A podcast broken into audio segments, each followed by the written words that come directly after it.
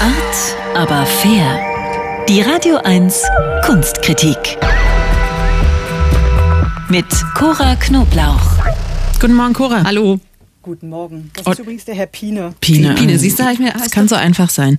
Also wenn ich jetzt an Kunst im öffentlichen Raum denke, dann fällt mir alles Mögliche ein in Berlin. Dieses Räuberrad vor der Volksbühne zum Beispiel oder da an der Oberbaumbrücke an der Spree die drei riesigen durchlöcherten Alu-Männer, die ja auch auf ganz vielen Berlin-Fotos, Instagram-Posts und Postkarten drauf sind. Was hast du dir denn angeschaut? Also wohin nimmst du uns jetzt mit? Erstmal vorweg, ich war gar nicht auf eigene Faust unterwegs, sondern ich hatte ein kleines Büchlein dabei. Das heißt Marmor für alle. Dieser Guide ist jetzt zwar nicht ganz neu, aber mir neulich erst in die Hände gefallen und das ist ein großes Glück, denn dieses kleine Büchlein ist wirklich super. Über 100 öffentliche Kunstwerke in Berlin stellt er vor. Ja, und ehrlich gesagt, die Hälfte von denen hatte auch ich noch nie vorher gesehen oder ich bin immer dran vorbeigelaufen und habe da nicht so genau hingeguckt. Also dieses Büchlein habe ich mitgenommen und bin dann erstmal ins Regierungsviertel. Klar, diese vor dem Kanzleramt vom spanischen Bildhauerstar Eduardo Chillida, die kannte ich natürlich oder habe sie mir auch schon mal angeschaut. Aber nur ein paar Meter weiter stand ich dann am Paul-Löbe-Haus und ja, die Arbeit von Neo Rauch, die da hängt, die habe ich mir noch nie so richtig angeschaut. Habe ich jetzt nachgeholt. Da an der Ostfassade nämlich, da stehen zwei riesige neongrün leuchtende Männer auf der Leiter. Die sind so etwa zehn Meter groß, also amtlich groß. Einer pinnt so draußen an der Betonfassade, der andere hinter einem Glasfenster vom Paul-Löbe-Haus. Ja, und jetzt machen die sowas komisches, die winken oder die putzen die Scheiben, das bleibt ein bisschen rätselhaft. Und jetzt, wo es so früh dunkel wird, gibt's eine tolle neongrüne Lichtreflexion in den Fenstern. Und der Guide Marmor für alle, der sagt zu diesem Werk, nicht ohne Witz hat Neo Rauch hier zwei Arbeiter mit Leiter inmitten von Akademikern platziert. Gräbt der Guide jetzt vor allen Dingen eher unbekannte Kunst aus oder sind da auch so bekannte Sachen drin wie das Denkmal für die ermordeten Juden Europas oder auch das sowjetisch, sowjetische Ehrendenkmal im Treptower Park? так.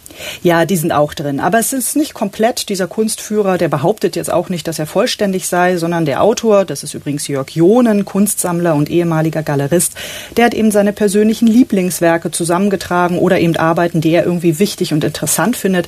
Das sind alte und auch neuere, quer durch die Stadt, von Ost nach West, von Nord nach Süd.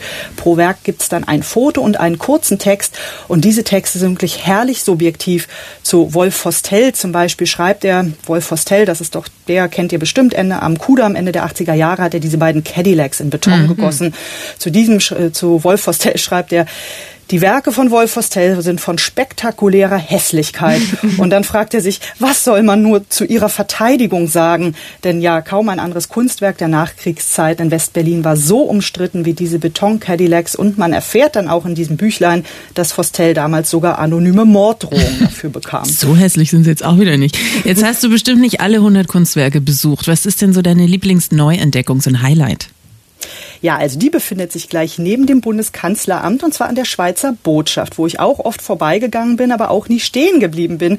Und niemand Geringeres als die Schweizer Künstlerin Pipi Lotti Rist, die ja eigentlich bekannt geworden ist für ihre Videokunst, die lässt dort am Eingang der Botschaft Herbstblätter rieseln. Und zwar aus einem Schlitz an der Wand, direkt neben dem Eingang, segelt immer mal wieder ein Ginkgoblatt runter oder ein Ahornblatt aus Papier.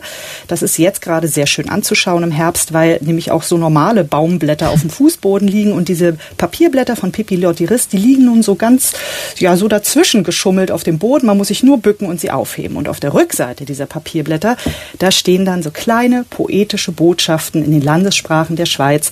Und ich habe euch beiden natürlich auch jeweils ein Blatt mitgebracht. Jetzt dürft ihr euch mal aussuchen, Kerstin, was möchtest oh. du? Ginkgo, Kastanie hätte ich im Angebot oder Eiche? Für mich ist es ganz klar, das Ginkgo-Blatt war das absolute, der Ginkgo-Baum, der Lieblingsbaum meines verstorbenen Vaters. Wir hatten den Ginkgo-Baum vor der Tür und ich habe ein eingerahmtes Ginkgo-Blatt äh, dann kriegst bei mir du das. zu Hause auf dem Sekretär. Das möchte so, ich bitte. Und da steht hinten drauf, ähm, lausche auf, Geburtsort ist ein Zufall. So, das kannst du jetzt vielleicht dazu hängen. So, mach Julia, was, was möchtest draus. du? Ich nehme die Kastanie, die gute alte Kastanie. Kastanie. Du bist ein Philadendron, du bist ein Delfin, du bist ein Sonnengang, liebe Julia. Stimmt.